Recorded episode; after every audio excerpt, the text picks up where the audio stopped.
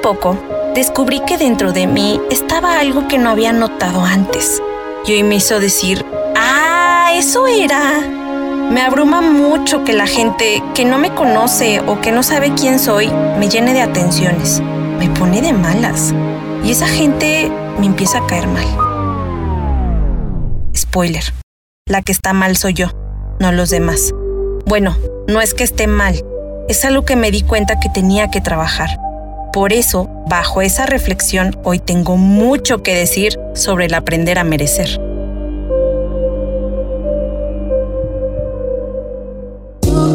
Hay épocas para hacer preguntas y épocas para hallar respuestas.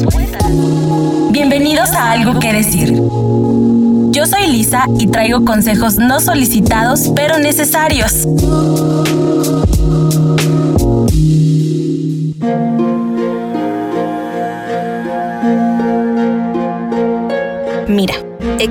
Tres tipos de personas.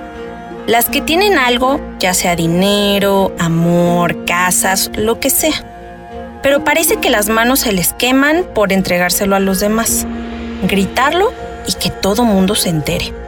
Esa gente recibe dinero y no pasa ni cinco minutos y ya se lo gastó en cualquier cosa porque la vida es una, hay que vivirla yolo. Hay personas que al contrario reciben algo y lo guardan cual acumulador gringo. No se vaya a acabar. Por eso lo guardo y no lo disfruto. Por último, están estas personas que... ¡Venga los aplausos! ¡Eso soy yo! Todo lo puede, porque trabajas y te la partes. Así que nadie tiene por qué venir a poquitearte. No aceptas que los demás vengan a darte algo porque tú eres fuerte e independiente, porque no lo necesitas, porque para eso trabajas. Estas últimas personas vienen de haber pasado las dos primeras, gastarse el dinero y guardar el dinero. ¿Y todo esto qué tiene que ver con aprender a merecer? Bueno, es que para merecer tienes que aprender a recibir. Si no aprendes a recibir, entonces como por qué se te va a ocurrir que lo que recibes totalmente era algo que te debía de tocar. Yo admiro muchísimo a la gente que tienen esa energía de recibir me encantan. A mí me cuesta trabajo que me abran la puerta o que me paguen la cena. Y para muchas personas esto es como, no hombre, es que eso sí es una mujer independiente. Más de esas.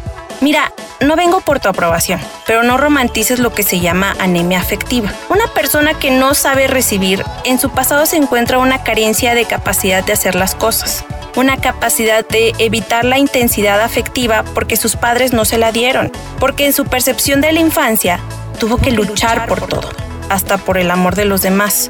Por eso, hoy es alguien incapaz de agradecer lo que los demás notan en él o en ella. A pesar que le conozcan o no, cree que no tiene nada por lo cual le deban de admirar, porque si sus propios padres no lo hicieron, ¿por qué otras personas lo harían?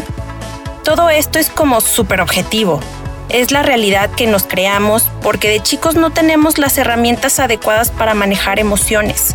Mira, mis papás me adoran, soy su adoración, pero mi niña de 5 años no lo vio así siempre. El vivir una lectura deformada de mi pasado en la que recorté esas muestras de afecto generan la idea de como si no hubiera existido y es que no pude percibirlas. Y es importante que sepas que uno puede reeducarse emocionalmente. No saber recibir genera una carencia emocional, sensación de soledad, de inmerecimiento, de desamor, con frecuencia. Independientemente de que en el entorno sí haya muestras de afecto, esto nos lleva a demostrar una no gratitud y sacar a flote actitudes nefastas y groseras con los demás. Así los obligas a pensar que no vale la pena que sean así contigo, porque es lo que tú crees y eso quieres reforzar inconscientemente. Lisa, ayúdame. ¿Cómo lo estás resolviendo? Gracias, gracias por preguntar. Me alegra que les interese saber cómo voy en ese tema. Se trata de instalar nuevas actitudes. Si te dicen gracias, dale espacio a ese agradecimiento. Puedes enfatizar algo como te lo mereces. Un placer para mí. Me ha encantado escucharte. Si alguien te dice gracias porque ha sido súper importante tu ayuda, lejos de decirle no es nada, no es molestia, tú diles me alegra que te guste. Y si te expresan cariño, aprecio, amor, será vital que observes si tu corazón quiere huir o cerrarse. Entonces haz una pausa. antes de decirles algo, respira y di. Gracias por mencionármelo. Es muy importante para mí que me hagas parte de esto. ¿Por qué? Porque acostumbras a tu mente a recibir y merecer. Es práctica, es constancia. Claro que hay días en que te vas a volver a nefastear de los halagos o regalos, pero de nuevo piensa, me lo merezco, porque soy extraordinario. Estoy trabajando en ser mi mejor versión, y si los demás lo notan, es digno de mí que me lo reconozcan. Pero primero empiezo por mí.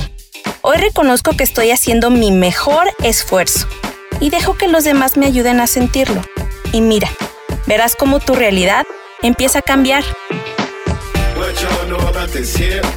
Maybe some mix up it is clear. I ain't saying you gotta like my style, but I'ma keep doing it till the lights go out.